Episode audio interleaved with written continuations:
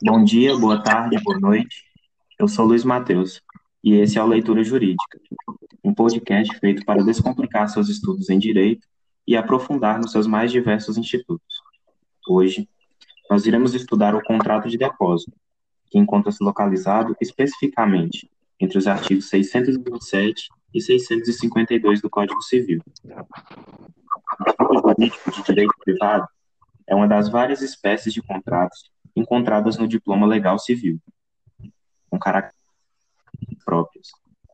O depósito é um contrato que possui várias definições ao longo de leituras de doutrinárias. No entanto, pode-se entoar que o depósito é um contrato por meio do qual um dos contraentes, denominado depositário, recebe de outro, chamado depositante, um bem móvel, obrigando-se, pela própria natureza jurídica do contrato, a guardá-lo, de forma gratuita e temporária, com o escopo de restituí-lo posteriormente quando lhe for exigido o aludido bem. É um contrato unilateral, gratuito, real e, em regra, intui personae, entrega de coisa móvel, corpórea pelo depositante ao depositário, obrigação de custódia, restituição da coisa na ocasião ajustada ou quando reclamada, temporalidade, gratuidade. Ao longo deste episódio, aprofundaremos mais nesse Instituto do Direito Civil. Mas antes de tudo, ficaremos com a música Você, do grande Tim Maia. De repente a dor de esperar terminou e o amor veio enfim.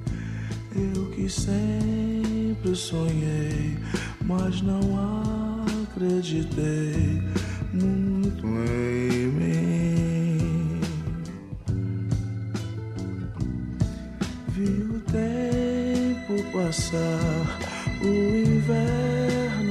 chegar outra vez, mas desta vez todo pranto sumiu, como encanto surgiu, meu amor.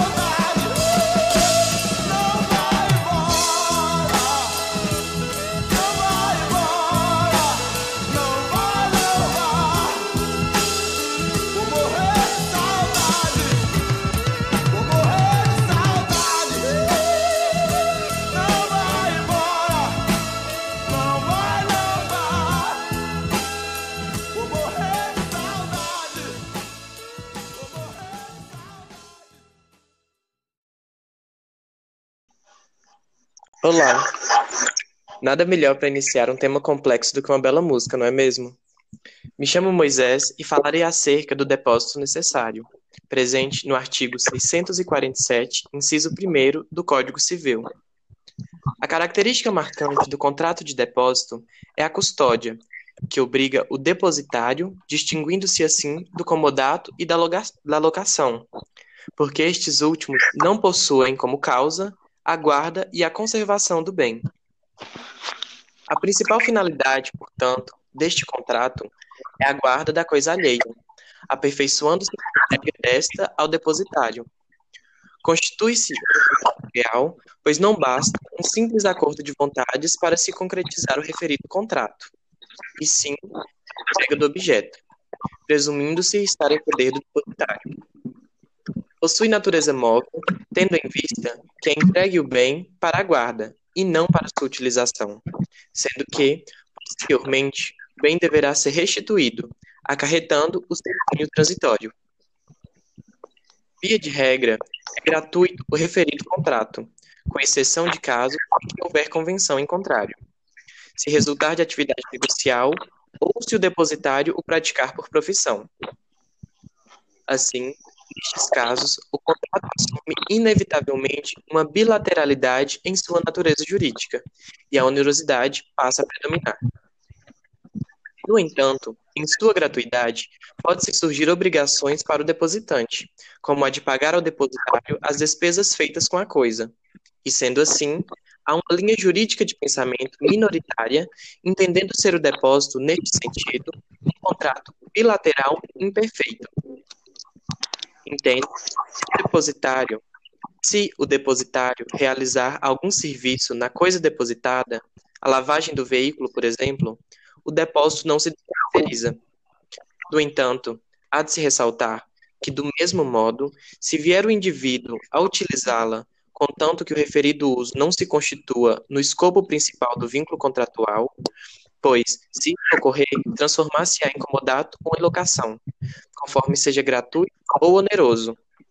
No comodato, o comodatário recebe a coisa para seu uso, enquanto no depósito a recebe para guardá-la.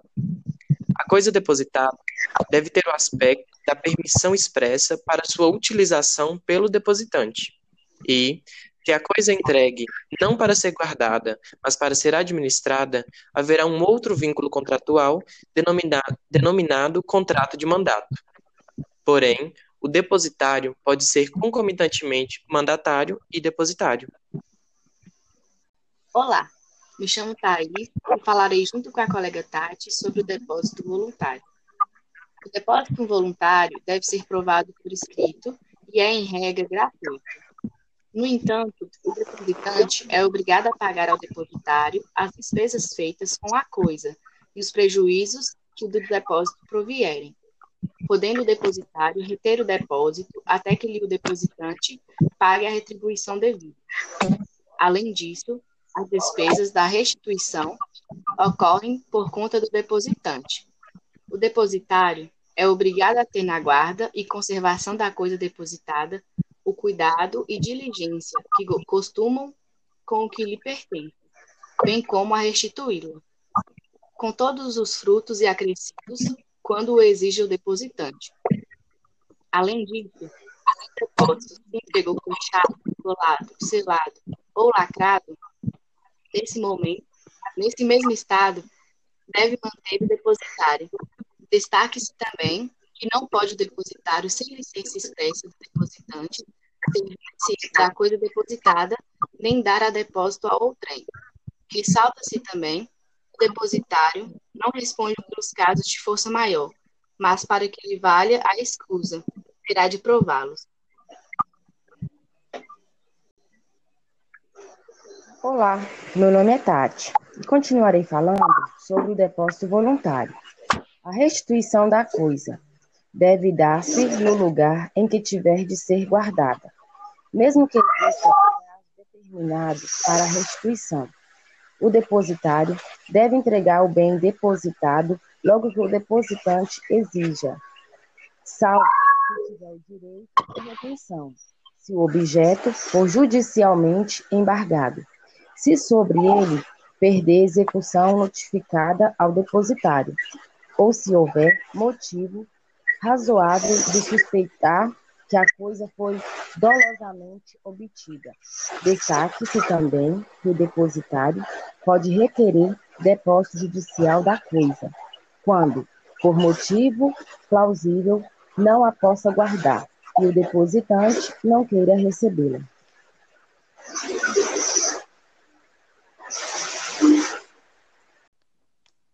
Olá, me chamo Ana Carolina e falarei sobre o depositário infiel e a possibilidade de prisão civil do mesmo. A Constituição Federal de 1988, no artigo 5º, inciso 67, proibiu expressamente a prisão civil por dívida, ressalvando a do responsável pelo inadimplemento voluntário e inexcusável de obrigação alimentícia e a do depositário infiel. Em seu interior dispõe. Artigo 5 Todos são iguais perante a lei, sem distinção de qualquer natureza, garantindo-se aos brasileiros e aos estrangeiros residentes no país a inviolabilidade do direito à vida, à liberdade, à igualdade, à segurança e à nos termos seguintes. Inciso 67. Não haverá prisão civil por dívida, salvo a do responsável pelo inadimplemento voluntário e inexcusável de obrigação alimentícia e a do depositário infiel. O depositário infiel é aquele que não restitui o bem depositado quando exigido, conforme disposto no artigo 652 do Código Civil, que diz: seja o depositário voluntário ou necessário, o depositário que não o restituir quando exigido. Continuou o artigo prevendo a pena cabível a esse depositário. Será compelido a fazê-lo mediante prisão não excedente a um ano e ressarcir os prejuízos. Essa prisão ocorre com descumprimento do determinado judicialmente na sentença condenatória, quanto à restituição da coisa pela ausência de consignação pecuniária. Porém, Durante a Convenção Internacional de Direitos Humanos, foi definido que esse tipo de prisão era incompatível com o princípio da dignidade da pessoa humana e com outros direitos fundamentais. Esse entendimento foi posteriormente instaurado de forma interna no ordenamento jurídico brasileiro pela súmula vinculante 25 do STF, que dispõe: é ilícita a prisão civil de depositário infiel, qualquer que seja a modalidade de depósito. Olá, eu sou Ana e está chegando o final desse episódio. Agora falaremos sobre os estacionamentos de veículos e os contratos de depósito. O estacionamento de um veículo em um estabelecimento comercial constitui um contrato de depósito. Nesse sentido, insta salientar que o Superior Tribunal de Justiça, STJ, consolidou na súmula 130 o entendimento de que a empresa responde perante o cliente pela reparação de dano ou furto de veículo ocorridos em seu estacionamento. Há inúmeras obrigações que um depositário deve ter, mas as principais podem ser arroladas da forma que se encontra.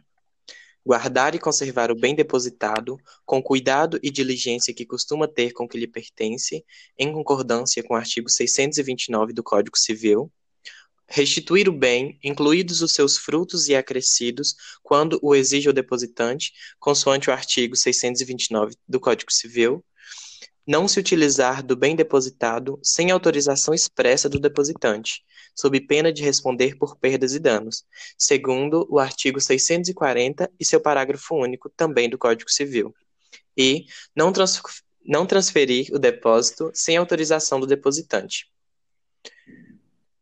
É possível inferir que o contrato de depósito se extingue pelas mesmas causas que os outros negócios jurídicos bilaterais. A extinção ocorre com o fim do prazo acordado entre as partes e com a restituição da coisa ao depositante, quando a este exigir.